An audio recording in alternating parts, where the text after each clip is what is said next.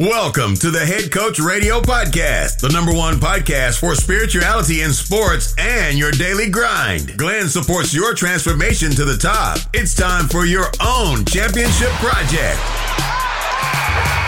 Listen to it, think about it, write it down, and win like a champion. Are you ready? Here we go.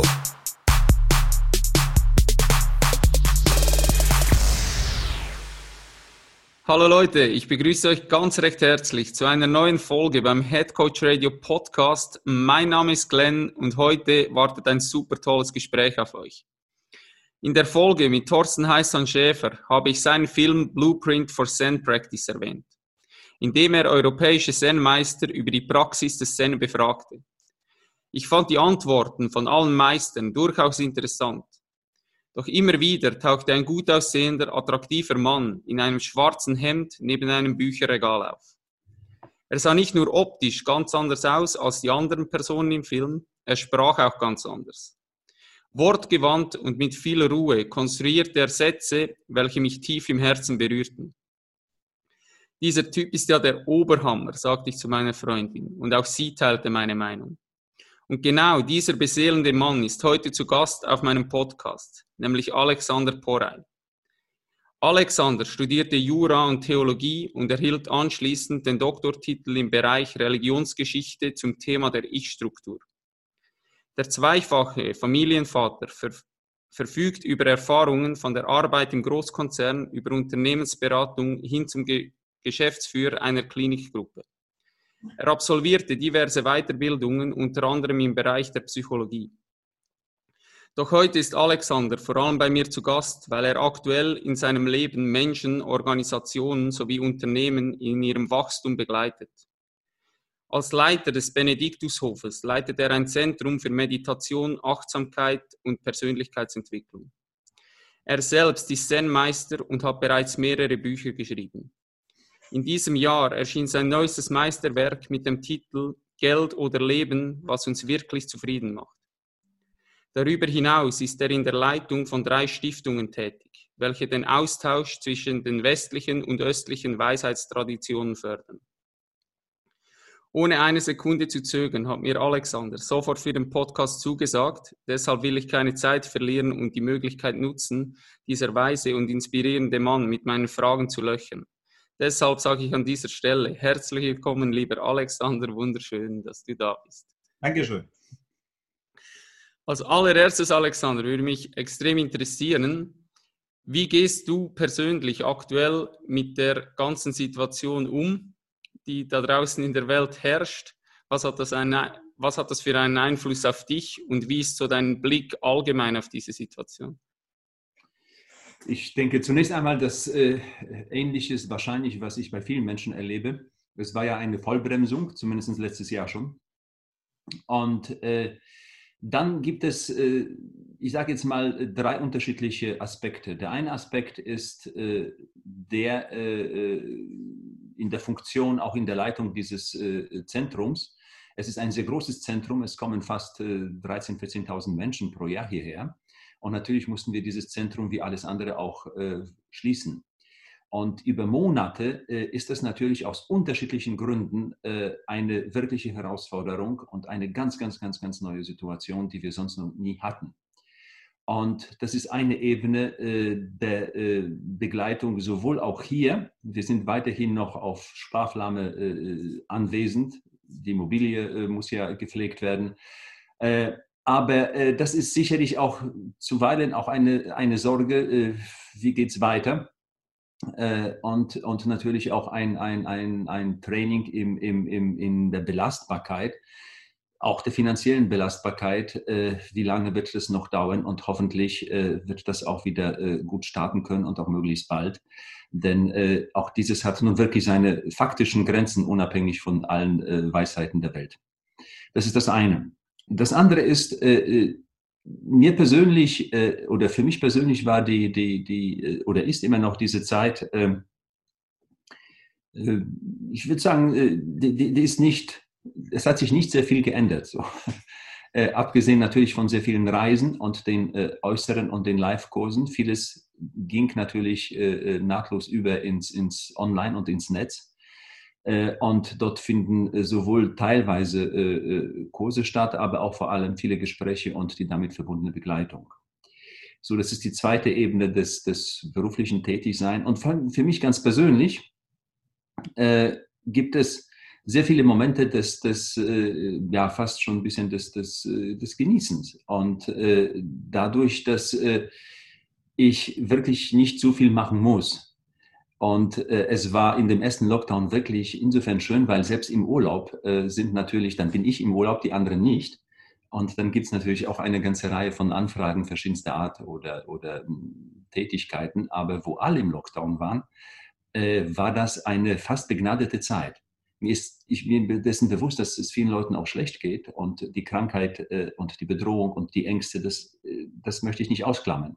Nichtsdestoweniger äh, für die Menschen, die jetzt äh, äh, es, sage ich jetzt einmal, es sich, ich sage jetzt mal, leisten konnten und wir leben nun mal in Ländern, die das auch ökonomisch einigermaßen, einigermaßen begleiten können im Verhältnis zu anderen, konnten viele von uns eine Erfahrung machen, die sonst nie möglich war. Plötzlich war so eine Art von, von, von sich runterfahren und, und zwar nicht nur einzeln, sondern äh, ges gesellschaftlich. Ja, kollektiv, ja. Ja, ein kollektives Runterfahren. Und äh, ich kam auf die Idee, es wäre doch genial, äh, wenn wir äh, das natürlich geplant äh, und gewollt so zweimal im Jahr machen könnten. Wirklich gesellschaftlich. Zweimal im Jahr, äh, so jeweils im Frühjahr und im Herbst ein Monat des sich Runterfahrens wo wirklich äh, das Operative weitestgehend äh, stillsteht und jeder einfach nur, einfach nur da ist. Nicht wieder, damit wir was anderes machen können, sondern damit generell dieses Machen müssen äh, äh runtergefahren wird.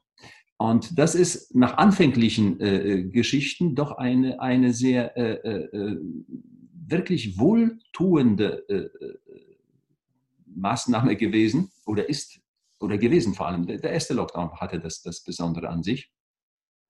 Und dann kommt, ich sehe das bei mir und ich sehe das bei vielen Menschen, mit denen ich im Gespräch bin, der, der, jetzt kommt es äh, was anderes. Jetzt kommt diese Unruhe der Vorstellung, wann geht es wieder weiter? Und diese Vorstellung, wann wird's, die Vorstellung macht äh, äh, vieles kaputt, weil es ist, man ist weder da, noch es geht weiter. Und äh, man schafft sich dann wieder natürlich verständlicherweise eine neue Unruhe. Aber äh, das äh, äh, ist zum Teil auch äh, eine Kunst, äh, damit einigermaßen äh, umzugehen. Und wie gesagt, wir können auch kollektiv vielen Einzelpersonen wie auch vielen Bereichen, da wir uns das leisten können, gesellschaftlich doch unter die Arme greifen. So sieht es zumindest aus. Nichtsdestoweniger es wird noch sicherlich Folgen haben, die, die schlimm sein werden für viele Menschen. Also das ist nun leider auch so und wir wissen auch nicht, wer dazu gehören wird und ob wir auch dazu gehören werden. Aber das sind, ja, aber komplexe, komplexe Geschichte. Definitiv, ja, aber ähm, inspirierende Meinung auch zum Herunterfahren so zweimal im Jahr, um sich wieder zu besinnen und zu merken, hey, wir rennen die ganze Zeit. Ich habe das sehr ähnlich wahrgenommen wie du, vor allem im ersten Lockdown. Ich habe da zum Teil mich auch gefühlt dass ich irgendwie nicht wusste, darf ich jetzt wirklich so aussprechen, dass es mir eigentlich super geht, dass ich mich ja extrem gut fühle, weil ich diese Entschleunigung extrem genossen habe, selber auch. Und daneben das auch gespürt habe im Kollektiv. Das Wetter war ja super. Ich habe gesagt, wenn das Wetter da irgendwie die ganze Zeit regnerisch gewesen wäre, das wäre für die Psyche auch nochmal anders gewesen. Und ich habe aber bemerkt, dass ich irgendwie das Gefühl hatte, ich lebe so in einer gewissen Bubble drin. Ich bin so mit bewusst, äh, eher von bewussteren Menschen, würde ich sagen, umgeben. Und diese Leute haben das auch als Chance wahrgenommen, die haben auch entschleunigt. Und ich habe das Gefühl gehabt, dass das bei allen Menschen eigentlich so war. Bis ich dann in den Austausch gegangen bin, auch noch mit, ja, ich sage jetzt, ähm, weniger bewusste Menschen, ohne das bewerten zu wollen aber wo ich dann gehört habe, dass da Leute vor dem McDonald's ähm, Zelte aufgeschlagen haben, um den ersten Big Mac wieder zu bekommen, dann dachte ich, äh, ich habe gedacht, jetzt äh, ist so ein Ruck durch die Gesellschaft gegangen und dann hörst du wieder solche Geschichten. Aber ich habe dann gesagt, du, das ist einfach äh, das Gesetz der Dualität. Das muss wahrscheinlich so sein. Bevor wir ein bisschen tiefer eintauchen, ich habe äh, einige Fragen für dich vorbereitet, wenn ich schon die Chance habe, dich zu befragen. Aber als erstes würde mich mal interessieren, wie bist du aufgewachsen und wann kam bewusst die Spiritualität in dein Leben? Äh, das erste ist natürlich einfacher. Das zweite mit der Spiritualität ist was anderes, weil wir müssen uns ein bisschen einigen, was denn Spiritualität ist. Mhm. Und, und, das ist schon nicht so einfach. Ähm, aufgewachsen bin ich äh, in Polen äh, in einer ambiguen Familie. Also meine Mutter war kirchlich gebunden, katholisch-kirchlich gebunden, mein Vater war Agnostiker. Und auch die Familie meines Vaters war eher äh, äh, agnostisch und, und, in dem im klassischen Sinne nicht gläubig und die, meine Mutter sehr, äh, bis ins, ins Abergläubische, so müsste ich mal sagen, wenn ich die Großmutter da betrachte. Und äh, so war denn dann auch so ein bisschen diese Spannung zwischen den beiden äh, äh, Polen. vielleicht, was mich, vielleicht war das der Grund dafür unter anderem, dass ich sehr äh, zeitig so das Gefühl hatte, eine Frage in mir zu haben, dieses, äh, wer bin ich und was soll das Ganze? Das war vielleicht so eine, eine äh, äh wirklich tiefsitzende Frage, die, äh, die äh, immer wieder neu entflachte und die mich immer wieder in verschiedenste Bereiche hineinführte.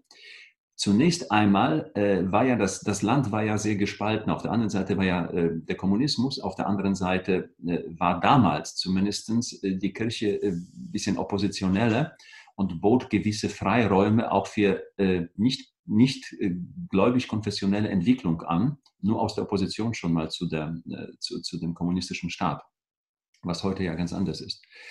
Und äh, so, dass man wiederum in der Kirche sehr viele Freiräume hatte, auch äh, generell mal äh, die, die Conditio Humana Frage zu stellen und ein bisschen nachzugehen, auch wenn man jetzt nicht gerade sehr, äh, sofort sehr religiös sein wollte, was mich aber zunächst einmal gar nicht störte. Und äh, irgendwann mal, äh, ich bin dann mit 15 mit, meine Eltern haben sich getrennt und bin dann mit meiner Mutter im Westen geblieben. Und äh, die, die Frage nach dem Sinn, die Frage nach dem, wer bin ich, äh, versuchte ich weiter innerhalb äh, des Abendländischen zu verfolgen. Und da erschien mir auch das Christentum sehr ambigu. Irgendwas ist da drin und irgendwas stimmt nicht. Und äh, diese, diese Ambiguität zwischen da ist was drin und da stimmt was nicht, führte mich äh, in verschiedene, äh, äh, auch persönlich in verschiedene Orte und ich, zu Menschen. Ich habe sehr, sehr schönen und engen Kontakt zu den Benediktinern äh, dann als, als Gymnasiast äh, gehabt und verbrachte dann auf der Suche im Gymnasium. Äh, ich bin viel allein gereist. Das war so auch großer Wunsch, weil in Polen durfte man das nicht politisch. Und ich verbrachte viele Ferien in vielen Klöstern auch. Äh, auch bei den Trappisten und äh, bei den Benediktinern eben, und, äh, aber auch alleine auf, auf, mit, mit, mit Büchern und mit, mit Orten, die mich so ein bisschen inspirieren könnten und auf der Suche. Und äh, all das äh, war, äh, war nicht schlecht, aber es war nicht das. Und ähm, so, aber trotzdem, ich blieb dabei. Und das war ja nicht so, dass das alles falsch war, sondern es war noch nicht das. Äh, aber es, äh, es roch danach. Mhm. Und so äh, äh, entschloss ich mich auch Theologie zu studieren. Ich wollte auch ursprünglich, ich hatte so, schon so eine Idee, also so eine Art von, von, von, von Lebensweise, das Münztum hat mich sehr fasziniert.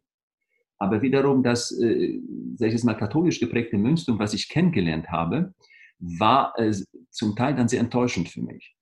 Äh, vielleicht erstens auch, weil ich jung war natürlich und nicht vieles äh, verstanden und noch erlebt haben konnte aber gleichzeitig auch, weil ich da auch Sachen gesehen habe und auch die ganze Art, mit der ich nicht einverstanden sein konnte. Also auch das, der, die Betonung des katholisch, auch des protestantisch-christlichen auf Schuld, Sünde, Erlösung, Tod äh, äh, Christi für uns und, und immer dieses, äh, dieses Wir sind schlecht und, und äh, auch das Bild Gottes, das dazu äh, äh kreiert werden muss, äh, entsprach nicht irgendwo der, der, der, der, der Art, wie ich das äh, wahrgenommen habe, ohne dass ich noch eine, eine, eine Lösung dafür hätte für mich.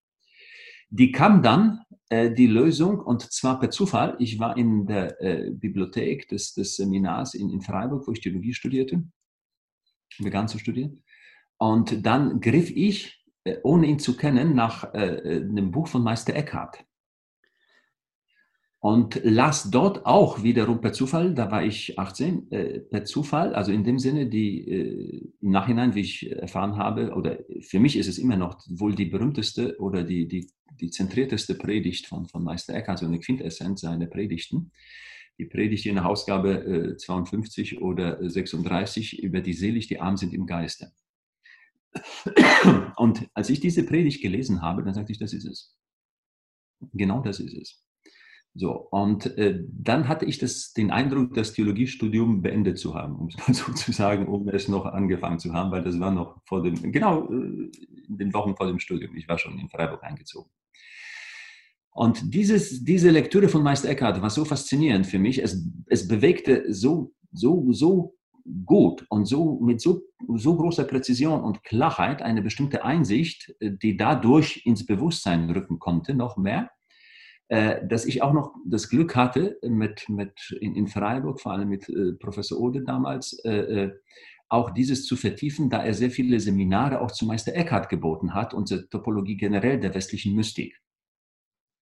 Und da war ich plötzlich in meinem Element und mein ganzes Theologiestudium zentrierte sich jetzt äh, sehr stark darauf.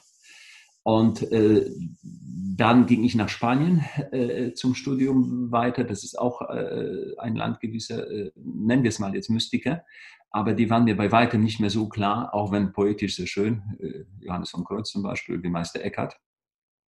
Und äh, dann war für mich die Frage, wie geht es praktisch jetzt noch weiter? Wie, wie, wie lebt man das Ganze? und dafür hatte ich wenig Modelle im Westen. Mhm. Und äh, ich war immer noch nicht ein Fan des Ostens, so muss ich sagen. Äh, bin ich bis heute jetzt nicht im Sinne von, wow, ich finde das eine Wahnsinnskultur gegenüber. Äh, ich, die ist eine sehr reiche und sehr interessante Kultur und hat sehr viele, die ich auch äh, sehr schätze und, und, und mich von inspirieren lasse. Aber ich, ich war jetzt nie so der, der Fan, sage ich jetzt einmal.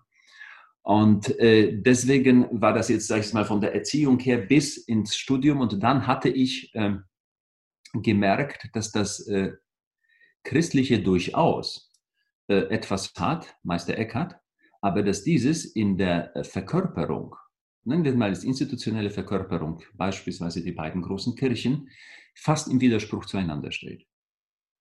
Mhm. Und äh, dass die Narration, die Meister Eckhart vertieft, und äh, wir haben in den Evangelien vielleicht zwei große Narrationen. Äh, viele von uns sind noch ein bisschen kirchlich oder zumindest christlich geprägt, egal jetzt ob protestantisch oder katholisch. Die eine große Narration des Evangeliums ist die Narration des Reich, das Reich Gottes ist unter uns. Oder die Bergpredigt, das, die, die Präsenz, es ist.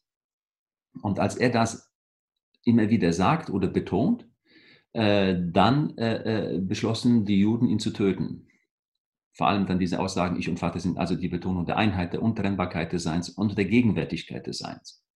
Und dafür auch, äh, äh, wenn man so will, das Todesurteil, weil das natürlich das Verständnis, aber auch äh, äh, das religiöse Business sprengt. Und dann haben wir die zweite Narration, die Narration des äh, Ich bin gekommen, um zu sterben für euch. Und dann kein Reich Gottes, zumindest nicht mehr hier, sondern jenseits. Äh, keine Gegenwart, sondern alles auf eine Zukunft ausgerichtet. Und die beiden Narrationen passen nicht zusammen. Entweder oder. Mhm. Während Meister Eckhart die erste nimmt und eine Theologie entwirft, die gar äh, kein Kreuz kennt, also das ist, wenn man so sagen will, eine tragische, äh, tragische Konsequenz des, des, des, der Konfrontation einer Person mit einem System, während es im äh, institutionellen Christentum äh, die Interpretation des Kreuzes als metaphysisches tragendes Element der Begründung eines Verhältnisses Mensch-Gott ist. Und äh, da kann man schon sehen, die riesengroßen Unterschiede. Und dann äh, konnte ich äh, einfach aus vielen Gründen nicht mehr äh, das andere machen und bin auch zum Ende des Studiums aus der katholischen Kirche ausgetreten. Spannend. Danke fürs Teilen. Mega spannend. Lass uns gleich da tiefer eintauchen. Und zwar, ich habe gesagt, dass du dich mit der Ich-Struktur extrem intensiv auseinandergesetzt hast. Für alle Zuhörer und Zuhörerinnen, kannst du mal erklären, was ist dieses Ich? okay. also ich habe schon oft vielleicht, um das anzuhängen, dass du das weißt, also die Zuhörer und Zuhörerinnen hier, diese Ich-Thematik, das ist so das, was mich am meisten beschäftigt. Und ich habe schon oft gesagt, ich bin so an diesen Punkt gekommen, wo ich gemerkt habe, diese Frage ist schlichtweg nicht zu beantworten, weil so dieser letzte Beobachter sich nicht beobachten kann.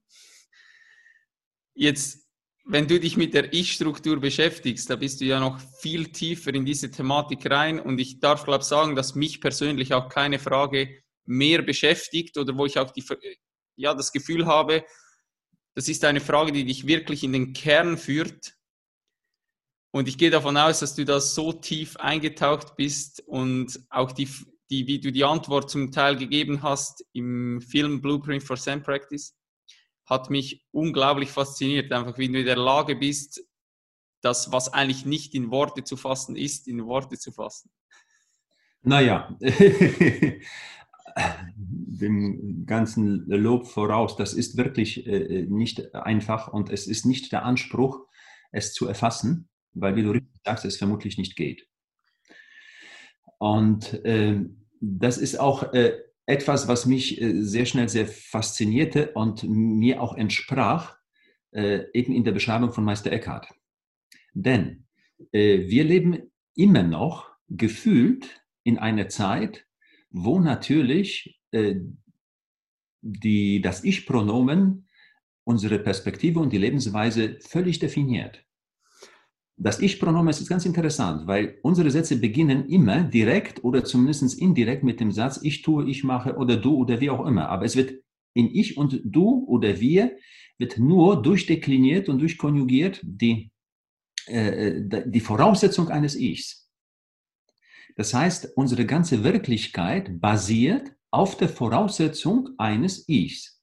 Dort aber ist schon auch Schluss mit lustig, denn kein Mensch fragt mehr weiter, was ist das denn? Sondern es wird immer vorausgesetzt, dass es so etwas gibt. Das heißt, der Satz, ich atme, ist nett, es setzt aber ein Ich voraus, das atmet oder eben nicht atmet. Das ist insofern putzig, weil das Ich ist ziemlich offensichtlich das Ergebnis des Atems und nicht die Voraussetzung für den Atem. Wenn es ja, den Atem nicht gibt, gibt es kein Ich und nicht umgekehrt. Du kannst dich wollen, wie du willst, ohne den nächsten Atemzug gibt es dich einfach nicht. Das heißt, es gibt plötzlich etwas sehr Interessantes. Das heißt, unsere Sprache, und das muss ich vielleicht noch äh, äh vielen unseren äh, Zuhörern mal zumindest als, als Vorschlag äh, anbieten, unsere Sprache, so haben wir lange Jahrhunderte geglaubt, gibt die Wirklichkeit wieder. Das würde voraussetzen, dass die Wirklichkeit an sich objektiv sei, unsere Sprache ein Werkzeug ist, das die objektiv stattfindende Wirklichkeit sprachlich erfasst und wie auch immer die jeweiligen Verbindungen erkennt und nachzeichnet.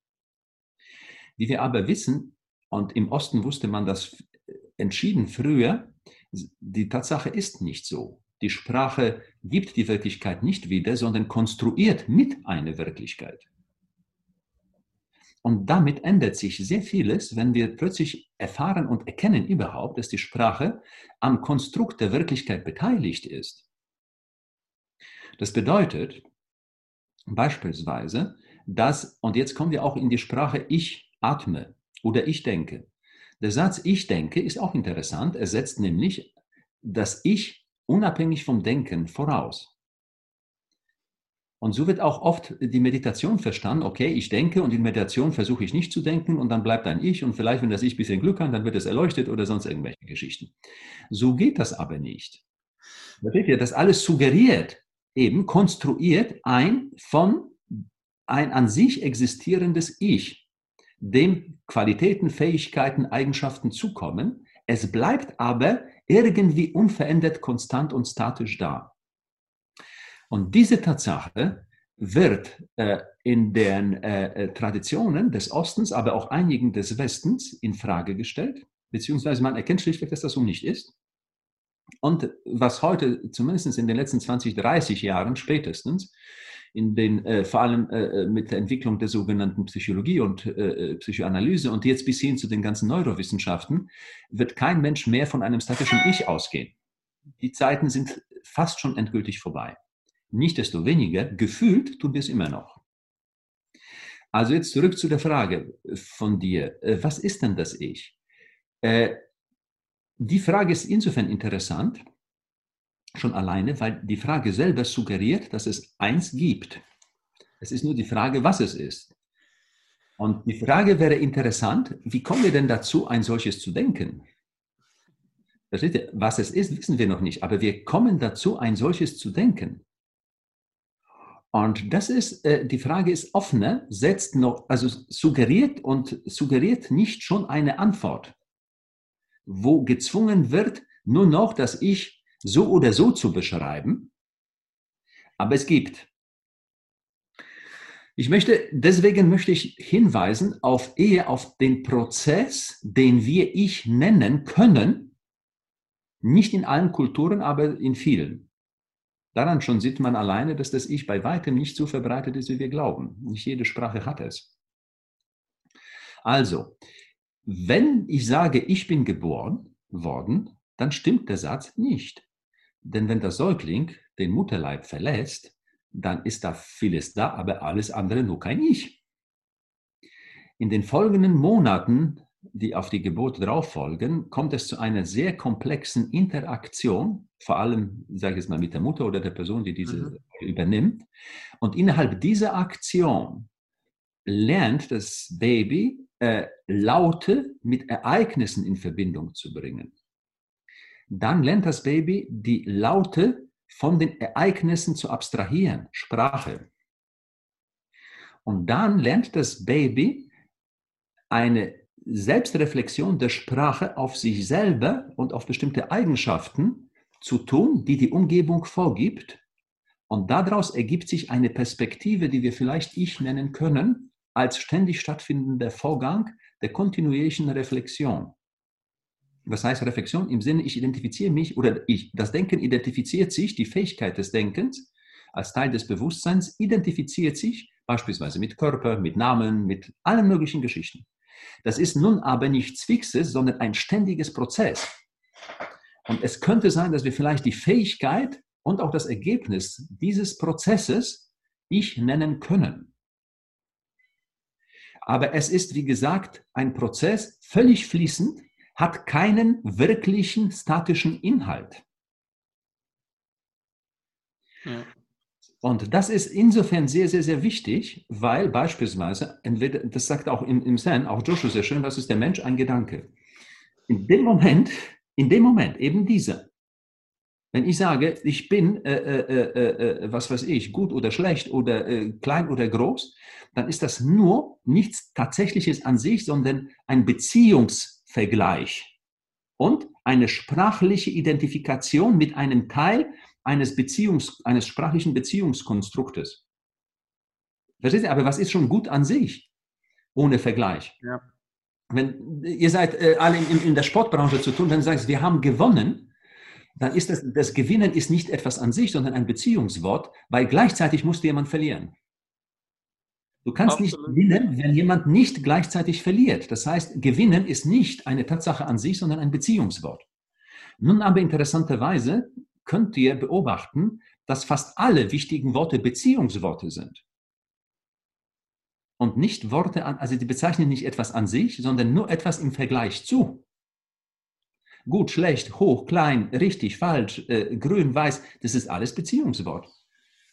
Wenn du schwarz sagst, dann hast du das Weiße gedacht. Ja, ja. Das ist alles Beziehungswort. Und genau das, ich und du. Das sind nur äh, Beziehungsworte und zwar nicht im Sinne des real existierenden, sondern einer kreierten Identi Differenz. Und das, äh, wenn man das so betrachtet, dann haben wir etwas ganz Interessantes, denn dann haben wir eine hochkomplexe, also nennen wir es mal jetzt so gesehen, ist unser Ich eine hochkomplexe Form, wie sich das Leben organisiert. Und das bedeutet wiederum, dass eine Person, die das nicht kann, oder ein Lebewesen, das das nicht kann, ist nicht erleuchtet erwacht, sondern schwer krank. Mhm. Das heißt, die Fähigkeit, solch eine Perspektive, eine Fähigkeit zur Identifikation, zu einer stabilen und konstanten Erzeugung und Aufrechterhaltung einer Identifikation macht uns zu Menschen und ist etwas hochentwickeltes und komplexes. Und nicht, das muss weg oder ist egoistisch oder sonst irgendetwas. Das ist so, aus meiner Perspektive jetzt. Nun aber, so wie das Ich mindestens 18 bis zwei Jahre Zeit gebraucht hat, um überhaupt einigermaßen sich zu begründen als Training, geht die ganze Chose nach ein paar Jahren umgekehrt runter. Bisschen Alzheimer, bisschen Demenz, ein kleiner Unfall dazwischen und die Sache funktioniert nicht mehr. Das Ich kommt nicht mehr zustande. Ja. Deswegen der, der Satz, naja, ich werde dann in Ewigkeit leben oder werde wiedergeboren oder sitze in irgendeinem Paradieshimmel etc., ist nett gemeint, aber auf wen bezieht sich das bitte schön? Lass uns da reinspringen, weil das führt mich gleich zur nächsten Frage. Unglaublich, wie du das auf den Punkt bringst. Da das Ich ja eigentlich nicht existiert, doch das Ich glaubt, dass wenn es stirbt, alles zu Ende ist. Und das führt mich zur Frage, was passiert, oder besser gesagt, Menschen, die die Erfahrung machen, dass sie dieses Ich eben nicht sind, was für, wie soll ich das sagen? Ähm, ich fange nochmal an. Das Ich an und für sich existiert ja eigentlich nicht. Pass auf, es existiert, wir müssen gucken, was wir als Ich benennen. Es existiert nicht als etwas Fixes. Genau, genau. Aber, Aber es gibt ein, sag ich jetzt mal, ein Phänomen, ein Ereignis, genau. das wir durchaus Ich nennen können. Das schon, das, das musste man nicht bezweifeln. Und Menschen, die mit diesem Ich identifiziert sind bis zu ihrem Tod, gehen ja davon aus, dass wenn sie sterben, dann ist in dem Sinn fertig, weil das Ich stirbt. Und jetzt ist meine Frage, wie kann ein Mensch diese Erkenntnis erlangen, dass er eben nicht dieses Ich ist und was passiert, wenn ich diese Erkenntnis habe? Okay, also wenn ich das richtig verstehe, beispielsweise, äh, diese Art der Beobachtung äh, oder Erfahrung äh, hat man ja seit mindestens, ich sage jetzt mal 3000 Jahren gemacht. Also die, das heißt, man hat sehr schnell kapiert, dass das Ich bei weitem nichts Fixes ist. Mhm. Es ist jetzt, wie man damit umgegangen ist, und äh, das ist eine andere Geschichte. Aber auf die komme ich gleich sehr verkürzt zu sprechen. Nämlich, es scheint so zu sein, wir sehen das in den äh, Veden zum Beispiel oder in bestimmten alten Überlieferungen, dass äh, viele äh, Weisheitslehren durchaus sich dessen bewusst waren oder sie, die Weisheitslehren gründen auf der Einsicht, dass, das, dass die Ich-Perspektive nicht fix sei. Mhm. So, die Frage ist jetzt, wie man mit dieser Einsicht umgegangen ist. Und beispielsweise, äh, nennen wir es mal äh, Teile des westlichen Denkens, aber auch Teile des, äh, des ähm, indischen Denkens, haben dann irgendetwas angenommen, was diese sogenannte, diesen sogenannten Tod äh, überlebt. Ja. Das heißt, diese sogenannte äh, uns bewusste Ich, das äh, äh, gekoppelt an Körper, dass dieses stirbt, ist ziemlich zweifelsohne gewesen in vielen Kulturen.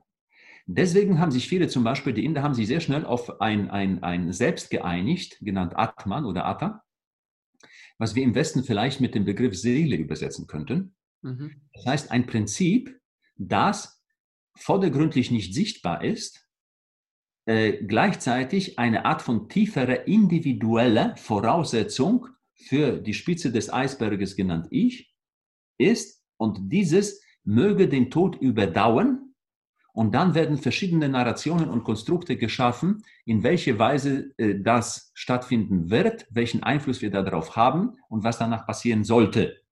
Im Hinblick auf dann wiederum eines, eines Zustandes oder einer Gottheit oder eines Grundes oder eines Prinzips, das ja natürlich am Anfang dieser ganzen Bewegung zu stehen hat. Also, und dass sich die Bewegung zu sich selber wiederholt. Und diese Art der, der äh, äh, wenn man so will, diese Art der Narration findet sich auf unterschiedlichen Weisen in vielen tragenden, also sei es mal den größeren religiösen Bewegungen der Welt, die eine, sei es mal, die sich darin unterscheiden, wie sie das im Einzel sehen, Aber vom Prinzip her ist es sehr ähnlich. Denn ob ich jetzt in den Himmel komme, irgendwann mal durch die Wiedergeburten die Einheit von Brahman, das Göttlichen, und äh, Atman, das menschliche Prinzip anerkenne, wie auch immer, es geht zutiefst doch irgendwie weiter. Und es gibt auch in mir, wenn auch nicht zunächst einmal sichtbar, doch, doch ein, mindestens ein Prinzip, wenn nicht zwei, die auf jeden Fall von Dauer wären. Meistens ist es das Göttliche an sich, was der Ursprung von allem ist, sein soll, weil es einen Ursprung irgendwo bedarf. So, so die, die, die, das, das Denken, woher kommt woher kommt woher kommt Also irgendwo muss es irgendjemand geben, der das begonnen hat. Und die Verbindung zwischen diesem Prinzip, der das begonnen hat, und seiner Schöpfung, dann auch mir, zeigt sich beispielsweise in der Verbindung zwischen der Seele und Gott, um abendländisch zu sprechen, oder zwischen Atman und Brahman, um indisch zu sprechen. Mhm. Mhm. So, und das sind, äh, deswegen das Indische und das, das, ich mal, das Abendländische, die sind viel mehr ähnlich. Und die größte Differenz besteht nicht zwischen dem Indischen und dem Abendländischen, sondern dem Indischen und dem Buddhistischen, wenn man so will.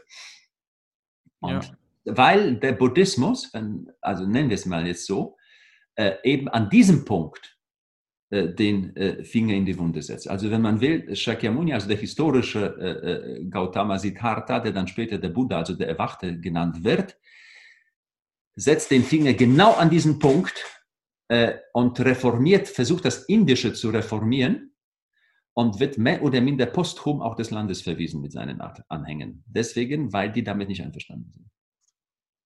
Ja. Er zweifelt das an. Ja. Das ist Wahnsinn.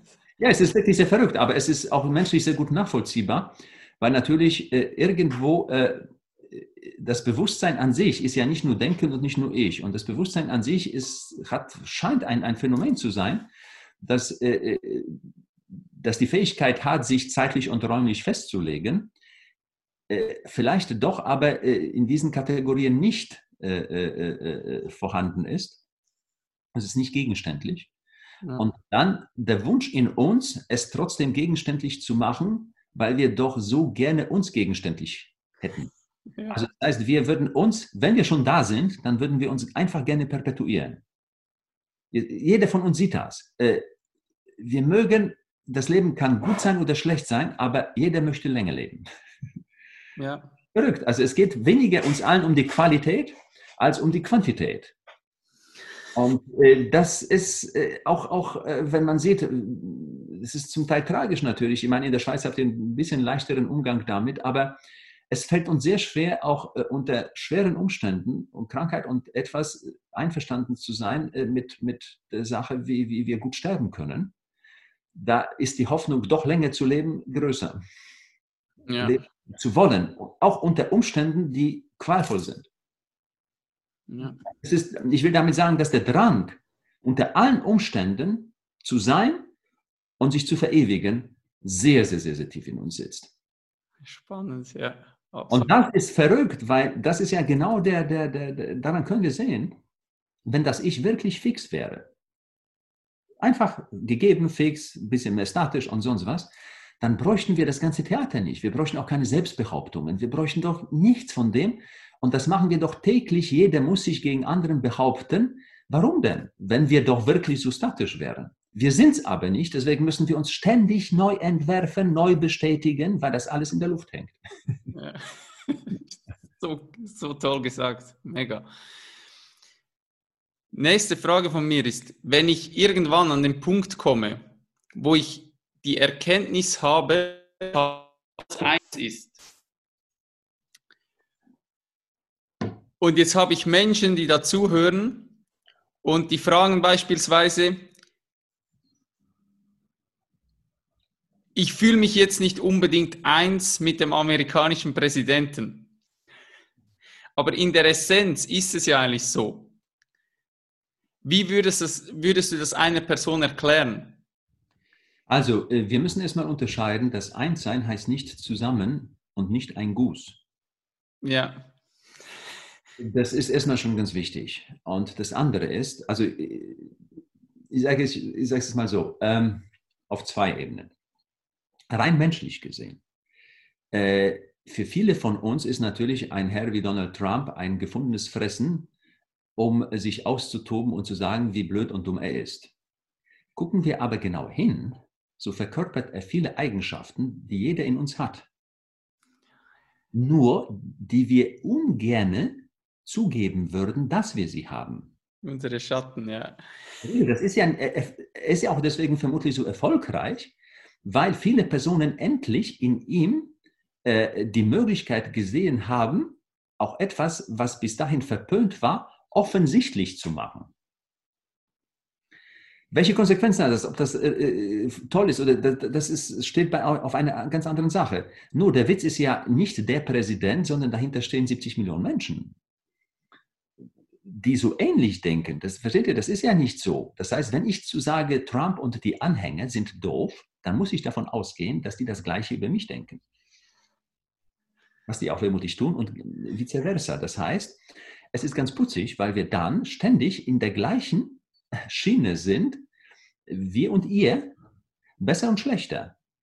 Das heißt, ich will damit nur sagen, ich will nochmals nicht sagen, äh, äh, und da die Beurteilung, was richtig an sich und falsch an sich ist. Aber es ist immer noch sehr interessant und sehr gut, dass jede dieser Seiten, und in dieser Phase sind wir immer noch, jede dieser Seiten sich umso mehr äh, bestätigt fühlt, je gegnerischer der andere ist. Ja, ja. Verstehst du? Je mehr du verlierst, desto mehr gewinnt der andere. Je mehr ich dich schlecht mache, desto besser fühle ich mich. Ich erzeuge das Gutsein, indem ich sage, du bist aber nicht gut. Ja. Denn, und das ist wirklich etwas sehr, sehr, sehr Interessantes, äh, was wir alle im Osten und im Westen, äh, äh, vor allem hier jetzt im Westen, in den sogenannten monotheistischen Religionen, also Judentum, Christentum, Islam, äh, auf fast wunderbare Weise verdrängt haben, nämlich die sogenannte Schöpfungsgeschichte und der sogenannte Sündenfall. Alle der drei Religionen erkennen mehr oder minder, mehr oder minder, sehr stark oder weniger, aber trotzdem das sogenannte Alte Testament. Und äh, dort haben wir ja die Schöpfungsgeschichte. Die Kerngeschichte von Adam und Eva wird häufig, zumindest in unseren Kirchen, als äh, Sünde im Sinne des Ungehorsams gegen Gott gesehen. Darum geht es aber nicht in der Sündengeschichte. Der Kern der Sündengeschichte besteht darin, dass die Herrschaften glauben zu wissen, was gut und schlecht sei. Das ist der Witz. Und die Sündengeschichte sei die Warnung, Kinder, so geht das nicht. Wir können das nicht. Wir können nicht an sich glauben zu wissen, was gut und böse ist. Und das ist die, und trotzdem jede religiöse Institution hat einen Apfelgroßhandel unter diesem Paradiesapfel bis heute aufgemacht und verkauft immer nur die Meinung, wir wissen, was richtig ist. Und das ist das Problem, nicht die Lösung. Ja. Egal wen du nimmst, wenn du jemanden sagst äh, oder einer Gruppe sagst, die sei falsch, dann gibt dir in dem Moment das, das Gefühl, du seist richtig. Die tun es aber das Gleiche. Und je stärker ich das tue, umso stärker werden die das tun. Je mehr du von mir aus in eurem Bereich, je mehr du, je höher du verlierst, desto größerer Ansporn wird es sein, das nächste Mal zu gewinnen. Ja. Versteht ihr? Das, das ist nur zusammenzusehen und eben nicht getrennt. Ja. Das heißt, versteht ihr, je mehr man das Gute will, umso mehr schafft man das Böse auch, weil je besser ich sein will, umso schlechter muss ich mir das Gegenteil denken. Sonst geht es gar nicht. Das heißt, ich erzeuge das andere mit, schon alleine aus dem Vergleich her, weil es nicht anders geht. Ja. Und das wurde zumindest in, dieser, in, der, in dem Sündenfall gesehen und davon wurde ganz am Anfang der, Schöpf der menschlichen Schöpfung von der Tendenz her gewarnt, macht das bitte nicht. Und genau das tun wir die ganze Zeit und glauben immer, irgendeinen zu finden. Jede, jede Gruppierung der Welt glaubt, irgendeine zu finden, die schlechter sei als. Mhm. Und so fahren wir diese Schienen, die natürlich katastrophal sind, in verschiedenster Art und Weise natürlich, weil die, äh, weil die uns das Leben zur Hölle machen. Aber wir machen uns gegenseitig das Leben zur Hölle und in uns selber ebenfalls das Leben zur Hölle, weil jeder ständig irgendwie besser sein möchte. Und das ist ja eine Wahnsinnsdynamik, weil in dem Moment, wo du sagst zu dir selber, ich muss besser sein, dann hast du dich schon als schlecht konstituiert. Kreation der Sprache. Verstehst du? Und äh, du machst dich immer schon schlecht, indem du besser werden willst. Ja, absolut. Und es ist, es ist verrückt. Wir, wir haben noch keine, äh, erstens, weil das blind ist und unbewusst ist, haben wir noch keine Kultur geschaffen, die durchaus eine Entwicklung zulassen kann und auch soll, die aber nicht ständig auf dieser Beurteilung von besser und schlechter basieren müsste, noch nicht mal wissen, was das denn sein soll. Was ist denn schon besser? Das Fußballspiel ist an sich, die Spannung ist vielleicht nett, aber ob du jetzt fünf Tore schießt oder nicht, äh, das ist doch nicht besser. Ja, ja, es ist so. Weil äh, das, das, das Verlieren der anderen äh, und, und, und sonst was ist ein Teil des ganzen Spiels. Und nicht, stell dir mal vor, du schießt nur Tore, aber es gibt kein Spiel. Ja. Verstehst du, das, das Torschießen ist doch nicht der Sinn des Ganzen. Ja. Weil wenn man abstrahieren würde, was wir oft tun, dann schießt nur bitte Tore. Und ist so völlig langweilig. So geil. Das heißt, dass, dass die ganze Dramaturgie dazu besteht ja eben darin, aus, der, aus, aus den dazugehörigen natürlich Emotionen und so weiter und so fort, von Besser und, und Gewinner und, und, und so weiter und so fort. Und äh, das ist äh, verständlich, aber ähm, es dauert schon sehr lange in, in der Menschheit und wir haben auf, dieses basier, auf diesem basierend äh, uns die, äh, äh, das, das, Leben zur Hölle gemacht. Und das noch zum Schluss der, der, der Ausführung. Äh, betrachtet es bitte, es gibt keinen Politiker, es gibt auch keine Revolution und es gibt auch keinen Krieg, um von den größeren Sachen zu sprechen, die nicht im Namen des Guten und des Richtigen geführt worden sind. Ja. Wir können darüber denken, was wir wollen, aber IS jetzt im Islam tut das im Namen des Richtigen. Die glauben, das sei richtig. Selbst Hitler. Hitler. Auch, ja, Hitler hat etwas getan und Millionen Leute folgten ihm. Ja. Weil er das Richtige getan hat dass ein paar Jahre später ein paar Leute wieder erwachten und sagten, oh Scheiße, aber eben danach und nicht während. Ja. Und deswegen ist es ganz interessant, auch wenn wir irgendwo hingehen und sagen, ja, unsere Demokratie sei besser als, der Anspruch ist nicht uninteressant. Oder die ganzen Missionstätigkeiten und so weiter. Es ist immer der Anspruch, wir müssen den anderen sagen, wo es lang geht. Mhm.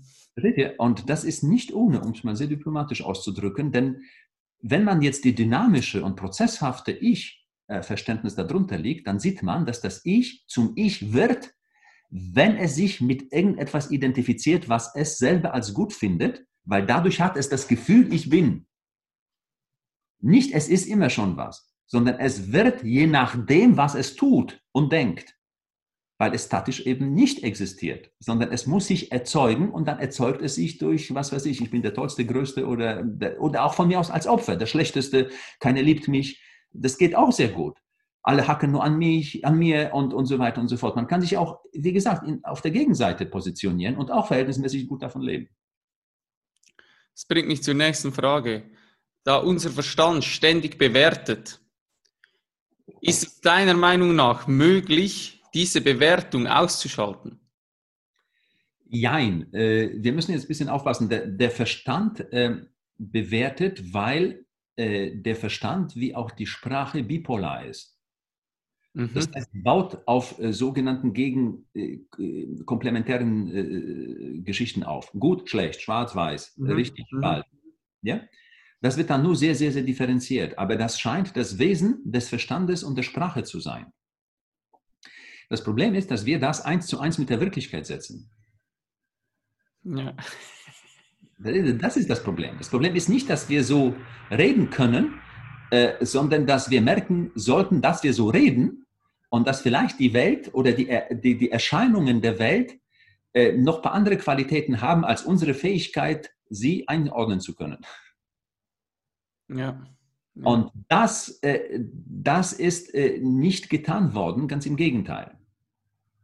Oder noch nicht oder zu wenig, wenn, wenn man so will weil das natürlich entsprechend emotionell und, und, und, und, und, und, und äh, auch kollektiv äh, äh anders und, und sage ich jetzt einmal, äh, ein, leichter zu handhaben ist, wenn man das verabsolutisiert und somit auch die, die, die sogenannten äh, Vernunft verabsolutisiert und die Träger der Vernunft die Menschen als Krone der Schöpfung setzt. Mhm. Die Verabsolutisierung äh, von uns und unserer Fähigkeit äh, hat, wie wir jetzt langsam erst sehen, verheerende Folgen. Wir irren uns. Und das wird zum Teil immer offensichtlicher, dass wir zwar so machen können, wir haben, das hat aber einen verdammten Preis, mit dem jemand vor 50 oder 100 Jahren noch gar nicht gerechnet hätte. Ja. Die, die, jetzt können wir plötzlich sehen, die Religionen stehen nackter da. Früher war das irgendwo eine Art von, von geglaubter Tatsache, die äh, konstitutiv für, die, äh, für das Individuum und die Gesellschaft war. Heute muss man sich schon äh, sehr äh, gut, sage ich jetzt einmal, innerlich was einreden, damit man bestimmte religiöse des Ostens und des Westens, ist egal, Inhalte glaubt. Das ist nicht mehr offensichtlich und auch lange nicht mehr selbstverständlich, ganz im Gegenteil, konträr zu vielen äh, äh, Erfahrungen, Erlebnissen, Ansichten und Erkenntnissen, die wir haben. So, das heißt, wir haben diese Narration so nicht mehr. Das Gleiche spätestens seit der Evolutionslehre, aber jetzt heute mit allen anderen, unabhängig von der ganzen Spiritualität, von ganz äh, den, den, das, was der Westen jetzt, sage ich mal, äh, da äh, findet an, an, an empirischem Vorgehen, Überprüfbarkeit und sonst was, viele der, der angenommenen Sachen fallen. Sie entpuppen sich als Konzepte, aber nicht als Wirklichkeiten an sich. Das fällt den Menschen ja extrem schwer, wenn sie so lange da drin waren, identifiziert damit sind und eigentlich zugeben müssen, dass sie an was geglaubt haben, was sie plötzlich irgendwie mit neuen Erfahrungen merken, ach, ich muss das mal anfangen zu hinterfragen und vielleicht sogar zugeben, dass ich mich geirrt habe. Genau, und das haben wir in der Geschichte, wir haben ja, ihr kennt ja die, diesen berühmten Satz, äh, äh also diese Tatsache der sogenannten Koper kopernikanischen Wende, wo man lange Zeit glaubte, dass die Welt ja im Mittelpunkt des Kosmos steht und alles dreht sich um die Welt. Das war äh, immerhin äh, ein paar tausend Jahre gang und gäbe. Auch wenn man schon 300 vor Christus äh, ziemlich gut äh, wusste, dass es nicht so ist, aber die, die, die Kreise waren ja minimal. Und es war ja ein enormer, äh, auch sehr gefährlicher und sehr interessanter Prozess, wo das, äh, sage ich jetzt einmal, ins Bewusstsein kam, dass das vielleicht doch nicht so ist. Und natürlich waren die religiösen äh, äh, äh, Vereine äh, strikt dagegen und es hat viele Menschen das Leben gekostet, überhaupt nur mal äh, diese Einsicht durchzusetzen. Weil plötzlich eine Selbstverständlichkeit, die den Menschen Sicherheit gegeben hat, so nicht mehr tragfähig war. Nun aber haben wir dann die sogenannte zweite kopernikanische Wende mit äh, der Aufklärung und dem Philosophen Kant, wo er plötzlich sagte, äh, also als Gipfel, na gut, äh, Gott glaube alles fein und gut, aber es ist alles unsicher. Das heißt, das, was sicher ist, einigermaßen, oder was der Punkt ist, oder es dreht sich alles um die Art, wie wir denken, gucken und sehen. Also der Mensch steht jetzt im Mittelpunkt. Und ich sage jetzt mal, äh, so ein bisschen vertrete ich diese Meinung. Wir haben jetzt eine dritte kopernikanische Wende, wo man plötzlich auf dieses Ich guckt und sagt, scheiße, das ist äh, und auch nicht so, wie wir dachten. Da ist nicht so was drin, was wir uns vorgestellt haben und gewünscht haben. Die Sache bleibt offen und ein wirklich offenes Geheimnis. Das Ich schafft eine Perspektive, ist aber nicht eine Perspektive, sondern ein dynamisches Kreieren einer bestimmten, einer, einer einzigen bestimmten Sichtweise. Und die ist bei weitem weder objektiv noch von Dauer, äh, ziemlich begrenzt und irrt sich. Versteht ihr? Und damit fällt plötzlich nicht nur die Erde, das äh, erstmal Erde, dann, dann, dann äh, das Ich und jetzt fällt das Ich auch äh, als die letzte Bastion, die wir bis jetzt hatten. Und damit bin ich in der kleinen Brücke zu dem, wo äh, immer schon und jetzt vielleicht erneut eine mögliche Aufgabe dessen sein kann, was wir heute unter Spiritualität verstehen können. Ja, schön. Ja. Lass uns bei diesen Bewertungen noch kurz bleiben und vielleicht auch so ein bisschen den Bogen zu machen zu Zen.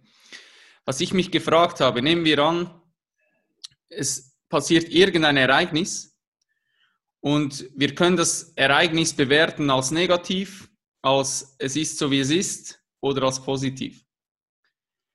Jetzt ist meine Frage, wenn ich eine Skala habe von minus 10 zu plus 10, wäre negatives Denken im Minusbereich. Zen, so wie ich Zen verstehe, wäre so der Nullpunkt, dass ich sage, es ist wie es ist, ich nehme es an, so wie es ist. Jetzt habe ich ja aber eigentlich die Möglichkeit, durch meinen Verstand in den Plusbereich zu gehen. Also das heißt, dass ich zum Beispiel durch Reframing, das heißt, dass ich irgendwie ein Ereignis habe und ich kann jeder Situation, wenn ich will, etwas Positives abgewinnen. Klar ist das nicht die Wirklichkeit, aber ich fühle mich ja danach eigentlich besser. Jetzt ist die Frage, ist es nicht sinnvoller, in diesen Plusbereich zu gehen, anstatt sich auf diesen Nullpunkt, obwohl wahrscheinlich der Nullpunkt am ehesten an der Realität dran ist.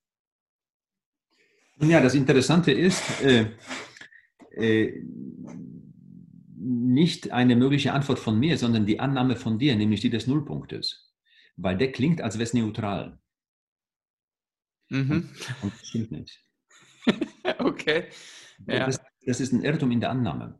Das bedeutet beispielsweise, äh, erstens, äh, das sogenannte, das sogenannte Zen-Training, wenn man das schon äh, so betrachtet, besteht darin, äh, es eng geknüpft an die Frage, wer bin ich? Mhm. Bedeutet, wenn das Ich vor allem das Ergebnis des Denkens ist und nicht seine Voraussetzung, so können wir erleben, sage ich jetzt einmal, eine, Pers eine Perspektive ohne Ich. Ja.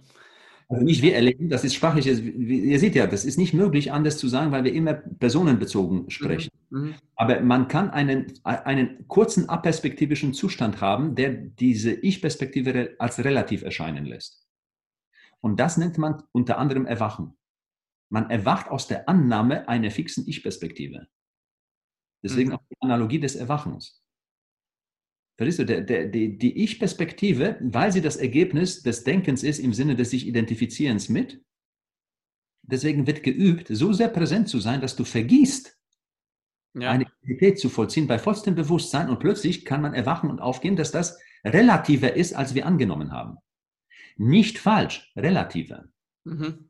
Mhm. Das bedeutet dann in der Praxis nicht ein Nullpunkt, sondern eine, eine weniger starke Fixierung auf einen bestimmten Punkt, der durch Konditionierung, emotionale Konditionierung vor allem für dich tragbar und oder untragbar wäre.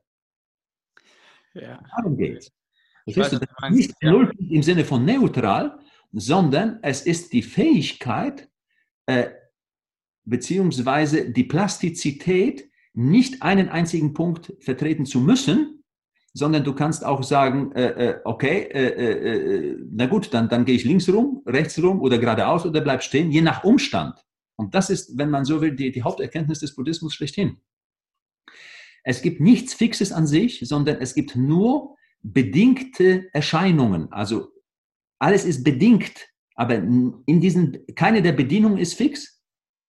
Nichts ist fix. Es gibt nur bedingte Erscheinungen. Und das, was wir möchten, ist, dass das Ich konstant lange bleibt, das bekommt, was es emotionell braucht und möchte und alles andere raus. Weil das ginge, wenn es fix wäre. Weil aber nichts Fixes ist, ist der Kampf um das statische Ich möchte aber so von vornherein äh, das, das Problem und die Ursache des Leidens, wie dann das Shakyamuni schön sagt. Ja. Wir leiden, weil wir falsche Annahmen haben über die Wirklichkeit. Nicht, weil wir alle so beschissen sind. Wir leiden, weil wir falsche Annahmen haben. Wir leiden, weil wir glauben und leiden werden, weil wir glauben, mit beiden wird alles toll. Und versteht ihr? Ja, absolut. Es, wird, es wird anders und es werden andere und ein paar andere Leute werden, ein paar andere Leute sagen, na gut, ein bisschen besser und ein paar Millionen werden sagen, schlechter. Aber wie auch immer, die, die besser, werden eine Hoffnung haben, denn ob es so sein wird, sei dahingestellt, weil es nichts Fixes gibt. Wir wissen auch nicht, wie er was auch immer managen wird. Und je nachdem, wie er es tut, werden genügend Menschen sagen, nee, ich hätte es anders. Weil die, die, der Bezugspunkt ist immer der Bezugspunkt der Identität. Und die Identität ist, äh, die, das Leiden setzt voraus oder entsteht an dem Moment, wo du länger an etwas festhältst, was es nicht gibt oder noch nicht gibt. Ja. Verstehst du? Und das ist, das ist wenn, wenn ich sage, okay, äh, das Wetter ist schlecht, dann drücke ich mein Leid aus. Weil das Wetter ist weder schlecht noch gut. Regen ist Regen und Sonne ist Sonne. Aber jetzt an diesem Punkt, ja. ist es nicht. Und es gibt kein neutrales Wetter, bitte. Es gibt es nicht. Jemand genau. kann sagen, minus 10, wie war dein Urlaub? Von minus 10 bis plus 10. Und dann wirst du sehen, dass, das, dass in der Mitte keine Null ist im Sinne von neutral. Ja, das stimmt. Ja, ja also die, der, der Maßstab stimmt, stimmt, stimmt so äh, in, in dem Sinne nicht. Es, es gibt, neutral ist gedacht, aber äh, was soll dem entsprechen? Ja, ich weiß, was du meinst. Solange der Verstand da ist, wird sowieso entweder in den Minus- oder in den Plusbereich gegangen. Neutral nennt der Verstand das, wo keine positive oder negative Emotion stattfindet. Ja, richtig, ja. Aber nicht, dass es Neutralität gibt. Er bezieht das nur auf das Nicht-Auftauchen bestimmter Emotionen. Und weil das für ihn ein verhältnismäßig seltener Zustand ist, sagt er, das ist eine Art von Nullpunkt. Stimmt vorne und hinten nicht. Nur weil, weil, weil keine emotionelle Reaktion ist, heißt noch lange nicht, dass nichts geschieht. Ja, ja, richtig cool. Ja? Und deswegen die Leute sagen, wie war dein Fußballspiel? Und du sagst, naja, eben, weil es weder spannend war, noch, äh, verstehst du? Ja, und trotzdem ist eine Emotion dabei, ja. Ja, aber es ist eine Tatsache, Fakt, es ist ja. eine Spannung dabei. Und ja. daran siehst du, dass unsere Bewertungen, äh, äh, dass, das, äh, dass, das, dass der sogenannte sprachliche und der sogenannte vernünftige die äh, Kehrseite des Emotionellen ist. Mhm. Also die Gedanken sind nicht getrennt von Gefühlen und Emotionen. Die Gefühle sind verfeinerte Emotionen und die Sprache schafft es, äh, aus vielen verschiedenen äh, interessanten Gründen natürlich äh, zu benennen. Und wir haben da eine, was weiß ich, pro Sprache 60, 80, 90.000 Worte, die entsprechende Schattierungen gut benennen können. Und das ist schon äh, ein, ein, ein nicht interessanter Prozess.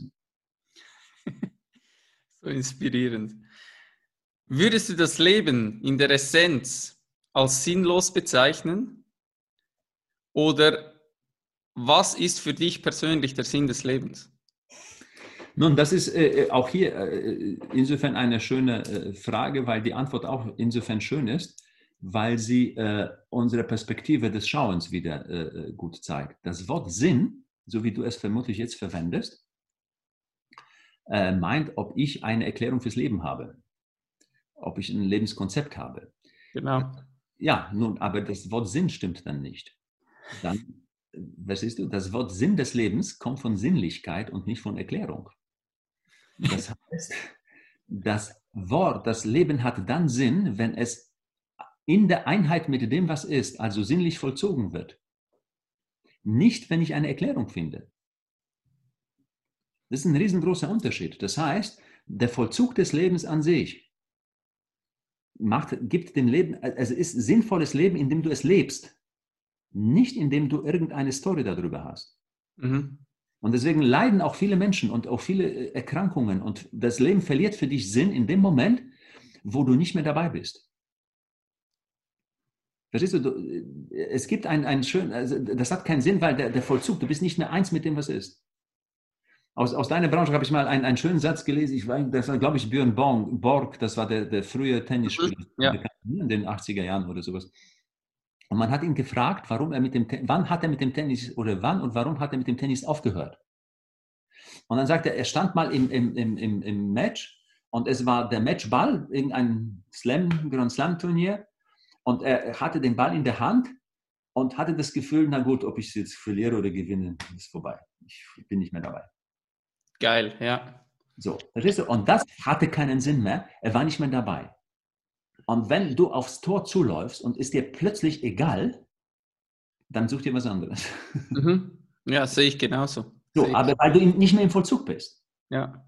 Wir sind nicht mehr im Vollzug. Nun aber müssen wir tragischerweise sagen, dass äh, wir sehr äh, vieles gesellschaftlich getan haben in den letzten 2000 Jahren, nicht heute, in den letzten 2000 Jahren, damit wir das Einssein mit dem, was sich vollzieht, äh, ähm, unter sehr viele Bedingungen stellen und uns davon entfernen. Mhm.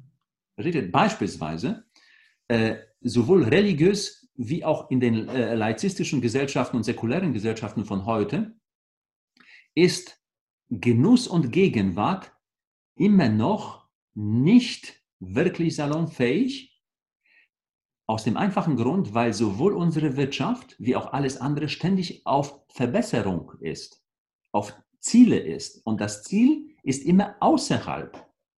Mhm. Versteht ihr? Das ist nicht das Spiel an sich, sondern ich muss den, den, den Pokal gewinnen. Das heißt, die Spiele sind nur Mittel zum Zweck. Genau meine Worte. Das ist so, ja, genau. Ja. Die Leute haben, das Spiel wird für die Zuschauer gut sein, wenn die Leute Lust am Spiel haben. Und wenn in dem Moment, wo die Spieler die Lust am Spiel nicht haben, äh, dann äh, wird es problematisch und es fällt auch die Wahrscheinlichkeit, dass sie gewinnen werden. Ja. Und, äh, auch, dass die Zuschauer Lust daran haben, es äh, sich anzuschauen und so weiter, weil das ansteckend ist von, von der Gegenwart her gesehen. Und unsere Kultur ist nicht basierend auf Gegenwart, weil jeder im Unternehmen jeden Tag irgendein Produkt verbessert. Und das setzt voraus, dass das Gutsein nicht ist, sondern wird, wird, wird, wird. Ja. Verstehst du, du siehst ja, die Kinder gehen, ich hatte das an meinen Töchtern mal sehr schön, das war ein richtig schmerzhafter Moment. Die haben sich auf die Schule gefreut wie sonst was. Das erste Jahr ging noch. Und ab dem Moment, wo es anfing, glaube ich, zweite, dritte Klasse mit Noten, war die Sache vorbei. Mhm. Dann lernte man für die Note, aber das, die Lust am Lernen selber ging langsam immer mehr zurück und es kam immer mehr, wozu, was mache ich damit? Sofort Mittel zum Zweck. Und dasselbe, dasselbe ist im Spitzensport. Habe ich persönlich immer mehr das Gefühl. Ja, das ja, Spiel an und für sich im Kern geht verloren. Du spielst anders, als wenn du dich mit Freunden auf dem Schulhausplatz triffst. Weil auf dem Schulhausplatz geht es in der Essenz um das Spiel. Ja. Beim Spitzensport geht es darum, auf Punkt X, ob du willst oder nicht, Leistung zu erbringen, um irgendwas wert zu sein oder dich irgendwie zu optimieren, zu verbessern, nach irgendwas zu streben. Ja, du, du bist dann der Beste oder sonst was, aber das hält auch nur ein Jahr oder so. Und dann ja, ja. wieder vergessen. Aber da punkt, punktualisiert man etwas außerhalb des jetzigen Geschehens. Und das ist auf die Dauer und der Menge dann sinnlos. Genau, ja, genau. Das macht die Sinnlosigkeit des jetzt stattfindenden Vorgangs an sich, weil er entseelt wird durch die Verlagerung des Wichtigen in die Zukunft oder ins räumlich-zeitliche äh, später. Aber wenn du jetzt noch tiefer eintauchst, dann ist es ja, wenn du jetzt wirklich an die Essenz gehst, dann müsstest du ja eigentlich meiner Meinung nach sagen, dass es allgemein ist das Leben eigentlich sinnlos. Wir sind meiner Meinung nach einfach in diesem Körper drin, sind wir Sinneswesen und ich bin der Meinung, dass wir auch einen Sinn brauchen. Und wenn der Sinn schlussendlich ist zu sein, aber in der Essenz geht es ja eigentlich um nichts. Bin ich mir nicht so sicher, weil äh, äh, ich, meine Erfahrung ist eher die, dass das Leben nur Sinn ist. Ja, ja, ja, ja, ja. ja. Sinn ist. Und das vielleicht auch äh, wirklich nur Sinn ist, weil du in allen Dingen, aber in allen Dingen äh, ihr durch, auch durch, durch die, durch die, sag ich jetzt mal, Flüchtigkeit jegliche Erscheinung, das erfährst, was vielleicht im, im, im, im sogenannten Zen oder im Buddhismus vielleicht eins der, der, der interessanteren Einsichten ist, was in anderen Kulturen so leider nicht vorscheint, also im Christentum auch nicht, also ein bisschen, aber das hat man gleich umgebracht. Form ist Leerheit, Leerheit ist Form. Nicht erst das eine und dann das andere. Ja. Das heißt, das nicht gegenständliche Zeit, das, verstehst du, das ist und ist nicht gleichzeitig, weil die Flüchtigkeit ist in der Erscheinung gleichzeitig drin. Mhm. Das heißt, wenn du sagst, ich möchte die Erscheinung nicht, sondern nur das Nichts als Essenz, du kriegst es nicht pur.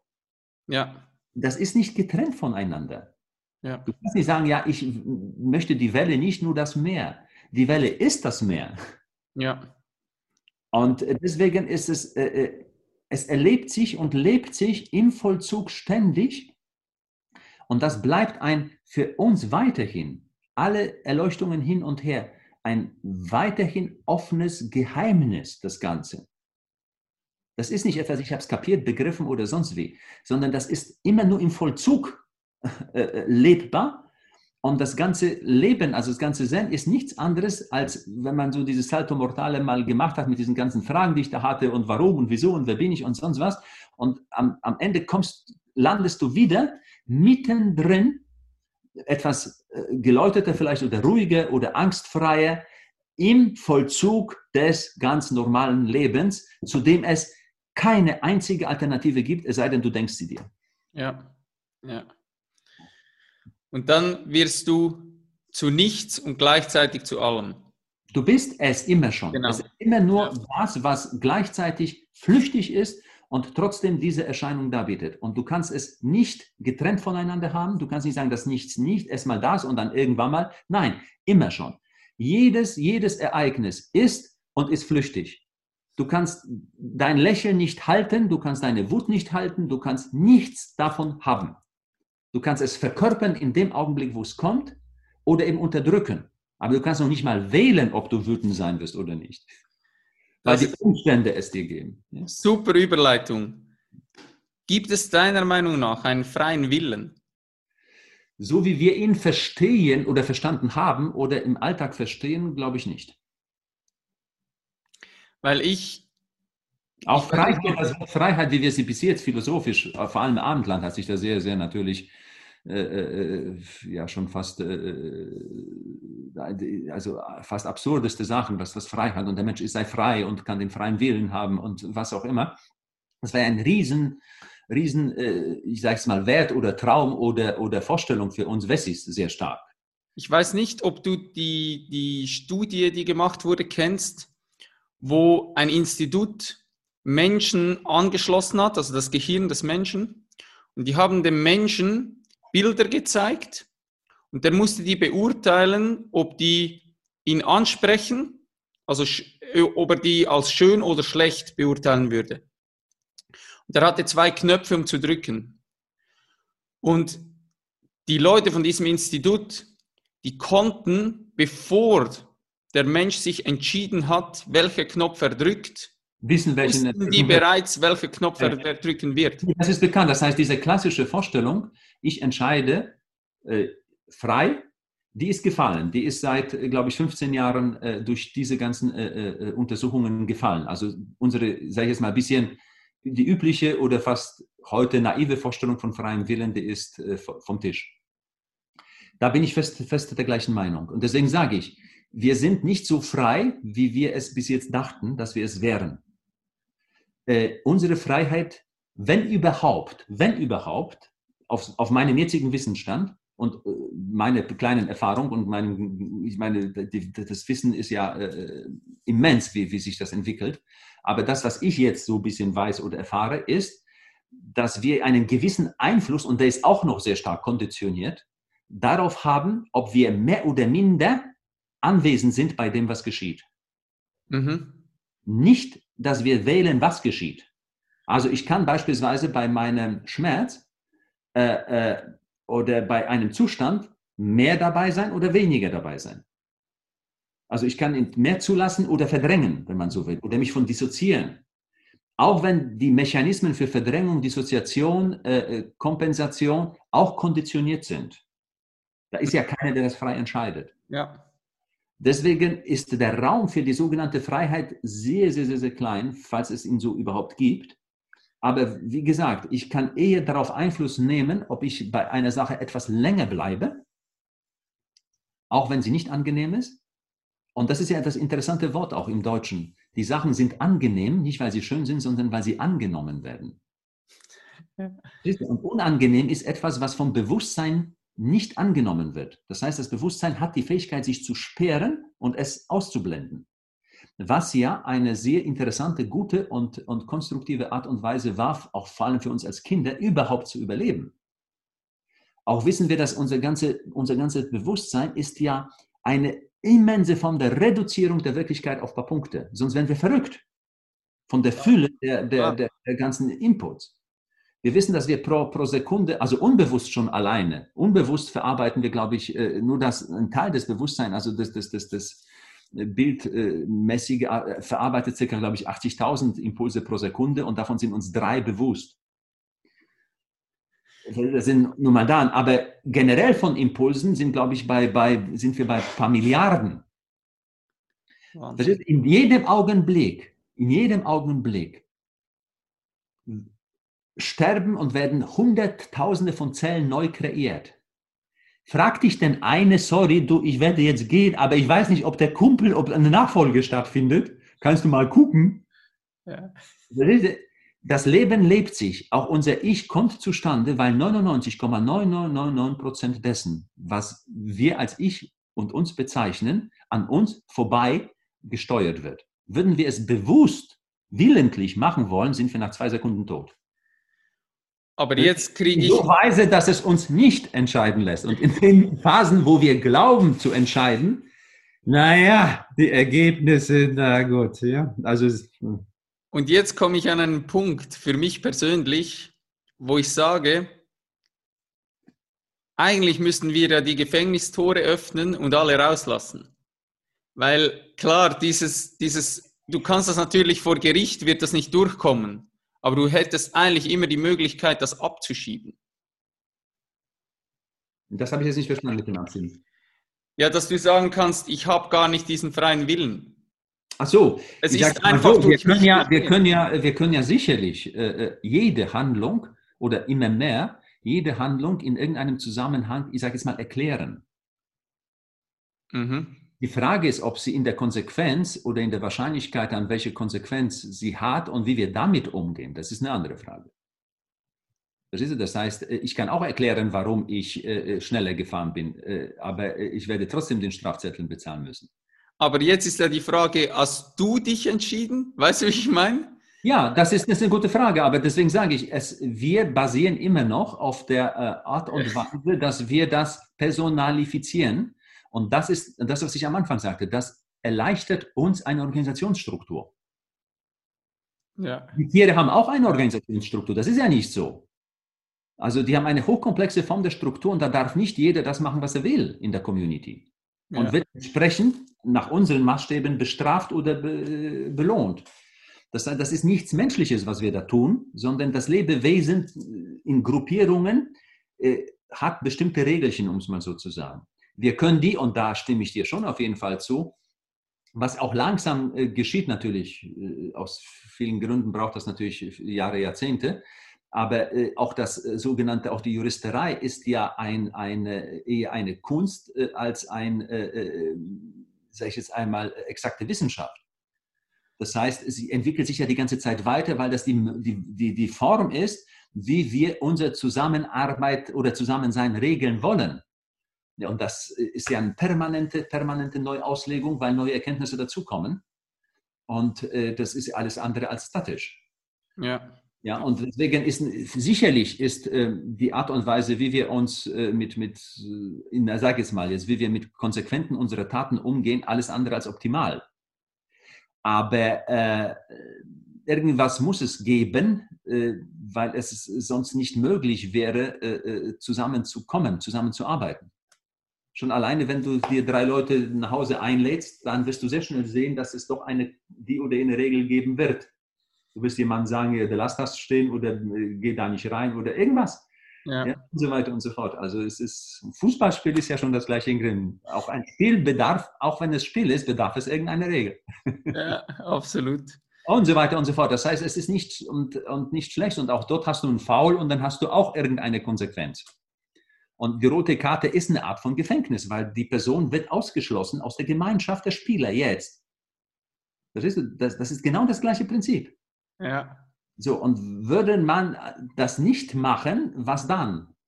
Ja, genau, ja, genau. Aber äh, das meine ich, wir haben, ihr habt im Fußballspiel genauso ein Gefängnis, wie man in anderen Gesellschaftsformen auch eins hat. Ja. Und äh, deswegen ist eben da auch die Frage, gehen wir damit anders um? Wenn ja, äh, wie? Aber ich bin vielmehr davon überzeugt, eben, und das ist ja, was in den letzten vielleicht, äh, oder in, vielleicht in der Moderne, dass uns diese statischen, angenommenen Wesenheiten, Gottheiten und das alles ist schon von Gott gesagt, was wir machen sollen und wie, dass das locker geworden ist. Wir merken, okay, äh, äh, das steht jetzt nicht in der Bibel, was wir tun sollen, sondern wir können uns an den Tisch setzen und gucken, was wir tun sollen. Ja. Das, war, äh, das war schon, schon immens und wichtig, äh, dass wir empirischer geworden sind. Ja. Ja. ja. das betrifft alle Religionen, auch die östlichen, die sehr, sehr schnell zu Religionen geworden sind und bestimmte Sachen äh, nicht mehr untersucht haben. Und das ist das, das, das große Drama, dass man sich dann immer auf eine Instanz beruft, die dann nicht mehr hinterfragbar sein soll, damit es Ruhe gibt. Aber äh, diese Instanz gibt es nicht. Wir haben uns das so nur leicht gemacht und da irgendeine Schrift an den Ursprung gesetzt und meinen, die ist es jetzt. Und das ist eher das Drama als gewesen und bis heute noch für viele Gruppierungen äh, ist, als dass es eine, eine tolle Lösung ist. Ja, sehe ich auch so. Lass uns noch kurz äh, auf dein neuestes Buch eingehen. Und zwar zeigst du da den Weg zu einer zeitgemäßen Nachhaltigkeit. Kannst du mal kurz erklären, in wenigen Worten? Ja, was, wo kommt erst raus? Das ist noch nicht raus. Okay, was das kommt jetzt in, in, in, in, zwei Monaten raus, in ein paar Wochen jetzt raus. Nee, das sind zwölf oder sind zwölf, das, sind, das Buch ist ein bisschen, äh, es heißt Geld oder Leben und der Verlag wollte es nicht so ganz, äh, ich, ich wollte eigentlich Hände hoch, dass es heißt. und zwar deswegen, das Buch hat sechs Kapitel, so wie sechs Schüsse im alten Colt drin sind. Und es äh, guckt auf sechs Aspekte, äh, wichtige Aspekte, weswegen wir oft ein Lebensgefühl haben, ebenso mit äh, Hände hoch oder zumindest in dieser Anspannung, als würden wir immer unter einem Druck leben, also Pistole vor uns. Und in diesem Buch äh, betrachte ich äh, verschiedene Aspekte. Der eine Aspekt ist natürlich Geld und Leben, also die Funktion und die Rolle des Geldes. Also nicht schlecht oder gut, sondern überhaupt, was für eine Rolle es hat. Mhm. Funktion von Beziehung, Liebe, äh, die Funktion von Arbeit, die äh, auch die Angst vor Tod. Also ein paar, paar wichtige Punkte, die, so sage ich jetzt einmal, äh, äh, bewusst und unbewusst unseren persönlichen Alltag sehr stark dominieren, ohne dass wir uns manchmal äh, wirklich längere, äh, nicht nur Gedanken, sondern vor allem länger bei der Thematik bleiben und zu gucken, wie ist das denn eigentlich? weil wir so schnell natürlich kulturgeschichtlich und gesellschaftlich in die vorgegebenen Rillen reinfallen, dass jeder von uns äh, ab einem bestimmten Alter irgendeinen tollen Job haben möchte, äh, aber man fragt sich nicht, wozu. Mhm. Mhm. Äh, jeder möchte natürlich viel Geld haben, obwohl er auch viele Leute kennt, die viel Geld haben und auch nicht glücklicher sind. Aber äh, diese Frage, äh, warum wollen wir denn das? Warum wollen wir das wollen denn so? Oder warum haben wir denn Angst vor diesen Sachen? Und das ist einfach nur ein, ein äh, bisschen längeres, genaueres Hinschauen in die, äh, äh sage ich jetzt einmal, äh, wichtigsten Zutaten, die vielleicht unseren Alltag äh, sehr stark eben determinieren und die wir immer als gegeben hinnehmen und sich dann ständig natürlich ärgern und leiden, dass es so ist. Aber trotzdem machen wir alle brav mit. ja, ja, ja, spannend, spannend. Also ich werde mir das Buch auf jeden Fall holen. auf jeden Fall. Ich habe noch ähm, eine provokante Frage für dich. Und zwar, wenn es in der Spiritualität an für sich darum geht, sich über seine Identifikation bewusst zu werden und diese loszulassen, ist es dann nicht ein Widerspruch, den Titel als Zen-Meister zu erhalten? Ja, so gesehen natürlich. Wenn ich glauben würde, ich wäre damit was Besonderes. Äh, das heißt, äh, der, mein Titel Zen-Meister ist so wie dein T Titel Fußballtrainer. Ja, ja. Ja, das ist eine Funktionsbeschreibung. Aber geht es nicht darum, dass du, also du hast zwar diesen Titel, aber du bist nicht damit identifiziert, sozusagen. Nee, nee, nee, nee. Von, äh, ich, ich kann auch den Titel sagen, ja, ich bin äh, äh, Zen-Meister und jetzt ist die Frage, was bedeutet das? Mhm. So, das mhm. bedeutet, dass ich, äh, sage ich jetzt einmal, ein bestimmtes Training zu einem ganz bestimmten Erleben vielleicht ein bisschen begleiten könnte. Mhm. So, so, wie Fußballtrainer identisch. Das bedeutet, dass du, äh, äh, was weiß ich, äh, Leute trainieren könntest, eine bestimmte Kunst da besser auszuführen. So. Wenn ich aber glauben würde, äh, und im Zen ist das ganz, ganz besonders toll. Wenn ich glauben würde, ich sei Zen-Meister und damit äh, im Zen jetzt besser als die anderen oder weiter als die anderen, dann wäre das verheerend und fehlerhaft, weil äh, es so etwas gerade nicht gibt. Die Einsicht in die Beschaffenheit der Wirklichkeit ist, dass es nichts gibt, was fix wäre. Das heißt, verstehst du? Das, ja, absolut. Das heißt, ja. Es wäre ja nicht, ich bin es, sondern es ist eine immer wieder äh, neu, wie in jeder Struktur, neu äh, äh, äh sich organisierende äh, äh, Bezeichnung für bestimmte Funktionen oder Rollen, die wir einnehmen. Aber äh, ich, ich, war Zen-Lehrer, ohne dass, und ich habe erst, äh, äh, glaube ich, 10, 15 Jahre nachdem ich zum Lehrer ernannt worden bin, habe ich meinen ersten Kurs gegeben. Mhm. Weil ich dachte, na gut, noch nicht. Ich, das, und im Zen ist es ganz interessant, noch vielleicht interessanter, da es, nur, da es um die Gegenwart und die Einsicht in die Beschaffenheit der Wirklichkeit gibt, wie sie ist, nicht wie sie wird, fügt das Bewusstwerden von dem, wie es ist, dem, was ist, überhaupt nichts hinzu. Das heißt, wenn du 10 Euro in der Tasche hast oder 10 Franken, ich auch, dann könnte der Unterschied darin bestehen, dass du es hast, ich auch und ich vielleicht weiß, dass ich es habe. Aber nur, dass ich es weiß, fügt mir keinen Frankie dazu. Ich bin dadurch nicht reicher als du. Oh, mega gut gesagt. So, das heißt, wenn du zu mir sagst, ja, ich bewundere dich, dann sage ich, ah, ah, guck doch in deine Tasche rein. Und wenn du zu mir sagst, ja, aber dann leih mir was, dann sage ich, ah, ah, guck doch in deine Tasche rein. Verstehst du? Du musst auf mich weder gucken mit Bewunderung noch mit äh, äh, äh, Anerkennung und sonst was, weil du genau die gleiche Geldsumme in deiner Tasche hast. Und je mehr du auf mich guckst, umso weniger guckst du in deine Tasche, was die Abhängigkeitsverhältnisse schafft und zum Teil komisch macht. Und dafür gibt es ja hunderte Beispiele. Deswegen, was den Zen angeht, ist die ganze Sache überhaupt nicht, äh, überhaupt nicht, man kann sich da jetzt nicht einen Reim drauf machen oder was einbilden, weil genau die Einsicht ist ja in die Beschaffenheit dessen, wie es ist. Und nicht, ich habe was, was du nicht hast. Ja, wunderschön gesagt. Wunderschön.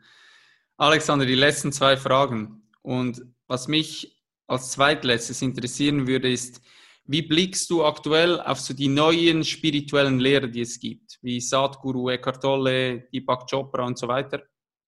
Also ich, ich kenne jetzt viele natürlich nicht, manche von Lektüre, wie Eckhart Tolle zum Beispiel von der Lektüre. Äh, mhm. und, äh, äh, ich äh, würde mal so sagen, was ich lese oder manche Menschen, die ich auch persönlich kenne, oder zumindest jetzt vom, vom äh, Vortrag oder von einer Begegnung, sehr viele dieser Personen gehen in, in eine sehr ähnliche Richtung, beziehungsweise sehen etwas, sie sehen das auf ihre Art oder geben das wieder in ihrem sprachlich-kulturellen Kontext wieder.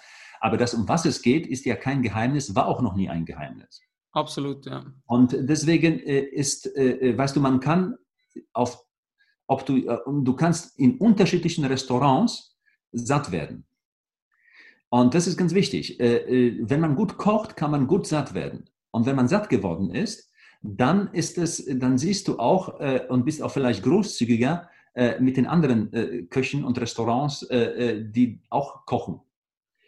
Aber äh, was wichtig vielleicht ist, äh, ist, dass du äh, in irgendein Restaurant gehen musst und dich durchfressen musst, damit du satt wirst. Du kannst mhm. nicht hüpfen und switchen zwischen den Restaurants. Das heißt, es ist wichtig, und das ist nicht einfach, sich auch manchmal eine Übung, Haltung, Begleitung zu suchen, damit man länger bei dieser Thematik bleibt und sich da wirklich durchfrisst und durchschmerzt. Wenn man ständig nur äh, äh switcht äh, und, und die gegenseitig aufbringt, ja, der hat doch das gesagt und das, dann wird es problematisch. Wir unterscheiden sich. Wir unterscheiden uns, weil jeder hat ein bisschen seinem, so wie jeder Trainer. Jeder Fußballtrainer hat vielleicht den Tipp oder jenen oder sieht was und das nicht und ist für den Spieler doch ein besserer Trainer, was weiß ich, Guardiola war für Messi besser als, als sonst was, weil er was sieht oder gerade irgendwie da, da sich was anwandelt, was, was gerade zum Vorschein kommen kann und der andere kann das was anderes woanders. Und deswegen müssen wir es wissen, dass äh, es macht trotzdem Sinn, äh, wenn man gut Fußball spielen möchte, äh, äh zumindest phasenweise bei einem Trainer zu sein und nicht jede Woche den zu wechseln. Ja, ja. Weil es, äh, äh, weil es, wie gesagt, weil es sehr viele Aspekte gibt und wir sprechen hier vom Reichtum des Lebens und nicht von ich hab was.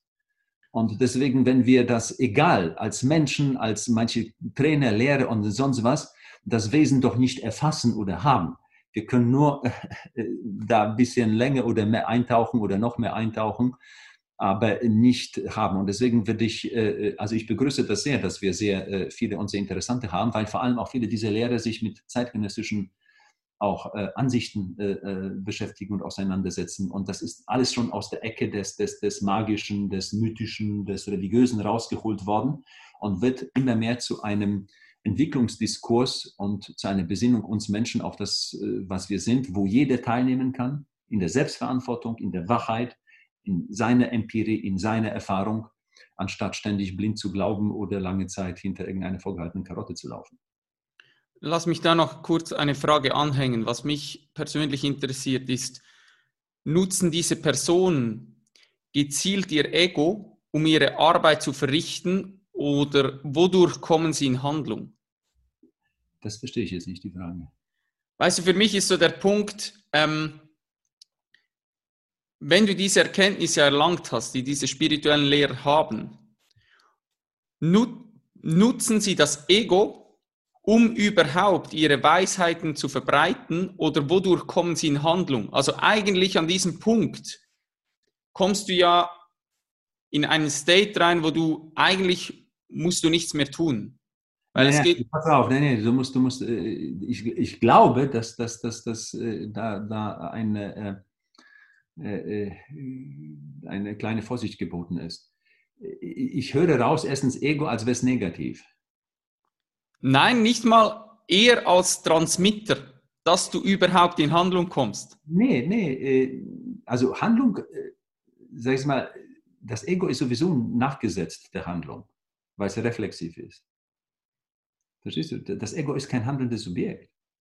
Aber wenn jetzt zum Beispiel ein Generation, die das, die, die das Denken sich aus dem Geschehen macht und nicht die Voraussetzung. Aber was bringt Eckhart Tolle auf die Bühne, um vor Leuten zu sprechen? Äh, in dem Sinne nichts. Äh, das ist ja nicht, er bringt was, sondern äh, das ist so wie ein, ein, ein sag ich mal, das ist so ähnlich wie ein äh, Dirigent in der, äh, wie sagt man das, im Orchester. Witzigerweise spielt er auch kein Instrument. Siehst du? Das ist ganz interessant. Wozu brauche ich einen Trainer, wenn der nicht, wenn der nicht Fußball spielt? Du stehst ja auch nur. Äh, ja, absolut, ja. Ja, so. Und trotzdem äh, ist beispielsweise, also ich sage mal, meistens noch im, im, Orchester ist der Dirigent, der, der noch das meiste Geld kriegt, obwohl er kein Instrument spielt. So.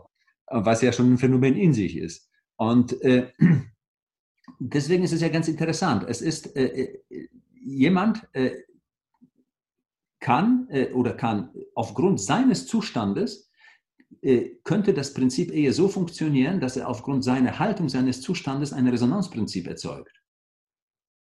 Mhm. Das heißt, verstehst du, wenn ich mich hinsetze und sehr wach bin und sehr präsent bin, dann macht das was mit dir. Mhm.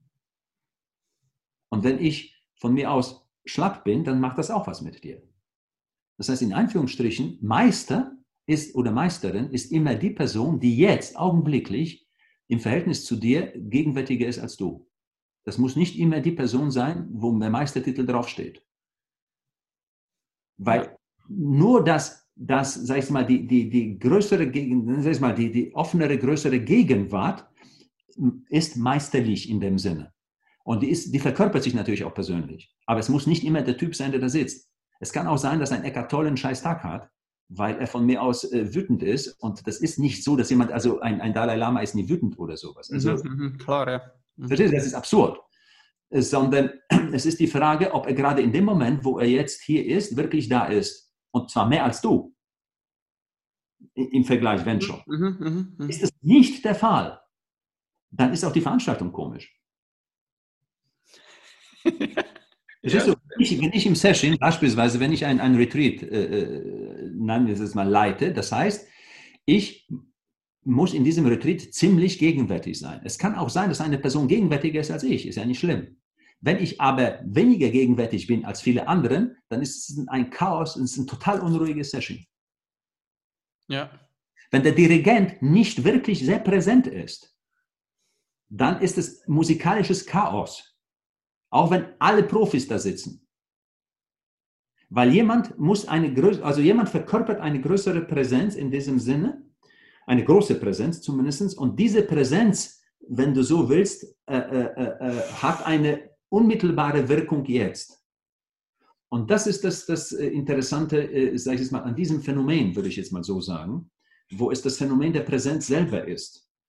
Und das macht in, im Augenblick eine Person zum Meister. Und wie gesagt, aufgrund von Umständen, weil auch alle Meister, Meisterinnen Menschen sind, ist das nicht immer machbar. Mhm. Mhm. Nicht ja, auf Abruf machbar, auch wenn viele glauben, ja, ich bin sofort hier irgendwie. Und diese ganze Gerede von Ichlosigkeit und so weiter, man muss das ein bisschen mit Vorsicht genießen. Ich habe mein Ich überwunden oder so. Also, äh, ja, ja, ja. ja. Wer, wer, wer sagt das denn schon wieder? Verstehst du? Ja, genau, ja, genau, genau, genau. Also dann nicht, aber so beispielsweise, wenn, das könnt ihr euch anschauen. Also wenn eine Person, natürlich, man sieht das auch auf YouTube manchmal, so ähnlich wie ein Spiel auch äh, irgendwo im Fernsehen, aber trotzdem live ist es noch ganz was anderes. Das ist nicht vergleichbar, weil die, weil die äh, Resonanz unmittelbarer ist als mhm. aus der Konserve, sage ich jetzt einmal so. Und das ist schon ganz was anderes und da kann man wirklich beurteilen, ob, äh, also beurteilen, man, man, die, die, die Präsenz im Raum durch alle, wenn sie, wenn sie mitschwingen, nicht, dass er das macht. Das ist nicht eine Qualität einer Person im Sinne von machen, sondern es ist die Qualität eher im Sinne von beginnen oder sozusagen. Und wenn, er, wenn ihm noch die Rolle gestattet wird, sage ich jetzt einmal so ein bisschen, äh, ähm, äh, äh, ich sage jetzt mal, etwas dominanter zu sagen, man hört gerade auf ihn oder auf sie, mhm. dann ist die Wahrscheinlichkeit größer, dass die Resonanz schneller passiert. Du guckst auf den Dirigenten in Einführungsstrichen. Wenn du sagst, mir ist es scheißegal, dann wird es problematisch. Ja, super beschrieben. Ja. Gleich wie im Fußball. Das heißt, wenn, der, wenn, der, äh, wenn die, die Spieler laufen und manchmal haben sie, wenn sie das Gefühl haben, der Trainer steht dort, dann ordnet das auch anders das Ganze, als wenn sie völlig trainerlos wären. Klar, ja. Ja, das heißt, es ist ein Resonanzprinzip und es kommt darauf an, womit resoniert wird. Und das ist, sage ich jetzt einmal, die, die Aufgabe, die, die wichtigste Aufgabe eines, einer Meisterin, einer Meister, in äh, diesen, äh, äh zumindest in diesen Retreats und in diesen Kursen, äh, äh wenn diese schon angeboten werden, auch nur gegen Geld oder sonst was, wenn sie angeboten werden, einfach präsent zu sein. Das ist, sein, wenn Sie so will, sein Job. Ja. Letzte Frage, Alexander. Die stelle ich allen meinen Gästen zum Schluss. Nehmen wir an, du hättest die Möglichkeit, ein Plakat zu entwerfen, das überall auf der Welt, in allen großen Städten ersichtlich wäre für die Masse an Menschen.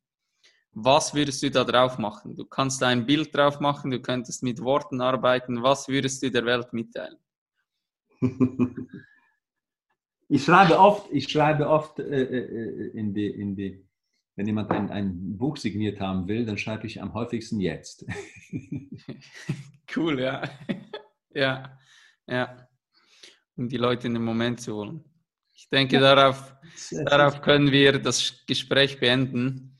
Ähm, Alexander, ich danke dir wirklich aus tiefstem Herzen für deine Zeit. Ich werde mir den Podcast bestimmt noch zwei, dreimal anhören, weil du hast da so viel Mehrwert generiert. Das ist der absolute Wahnsinn. Und genau deshalb habe ich dich eingeladen, weil ich einfach wusste, du bringst Dinge so auf den Punkt. Obwohl ich das selber auch in meiner Tasche habe, das habe ich jetzt mitbekommen. Aber auf jeden Fall, also du bist eine Rieseninspiration.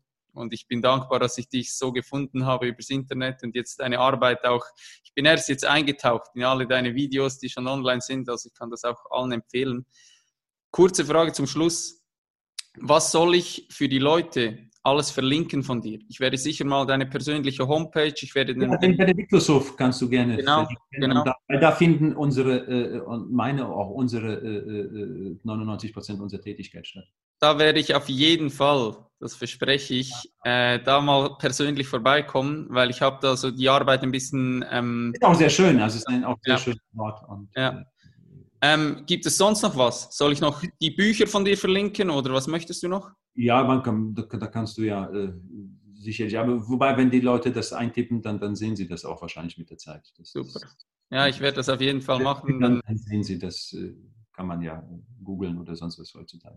Ja, ja, du, du kennst das. Wenn die Leute mittlerweile drei Klicks brauchen, dann ist schon zu viel. Ja.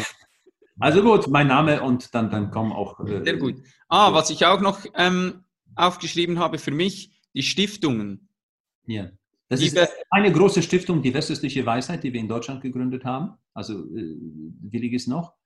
Und dann haben wir äh, Schwesterstiftungen gegründet in Spanien und in Polen. Die sind selbstständig. Äh, okay. Auch so westliche Weisheit. Also wenn du mir da vielleicht per Mail noch einen Link zukommen lassen kannst, dann werde ich das auf jeden Fall auch verlinken, dass die Leute. Ja, du hast ja die, die Stiftung hast du ja auf der Webseite des Benediktushofes. Ah, perfekt. So. Ja, wenn man auf Hof geht, dann ist äh, oben auch Benediktushof, die Stiftung, das ist alles, alles in einem. Super. Perfekt, sehr gut. Okay, also. Alexander, mach's ich danke dir sehr für die Zeit und für, für die war mir ein, eine Freude und äh, dass es dich äh, gefreut hat und inspiriert hat, dann umso mehr. War ein sehr, sehr schönes Gespräch und alles Gute. Vielen herzlichen Dank, rein. Tschüss. Ciao. Thank you for your precious time, champ. I hope you found this episode valuable and you'll come back for the next one. Don't forget, where your focus goes, your energy flows. Be thankful. Take responsibility for yourself. Breathe. Dream big. Save the planet. Greatness is upon you. I believe in you. Peace out.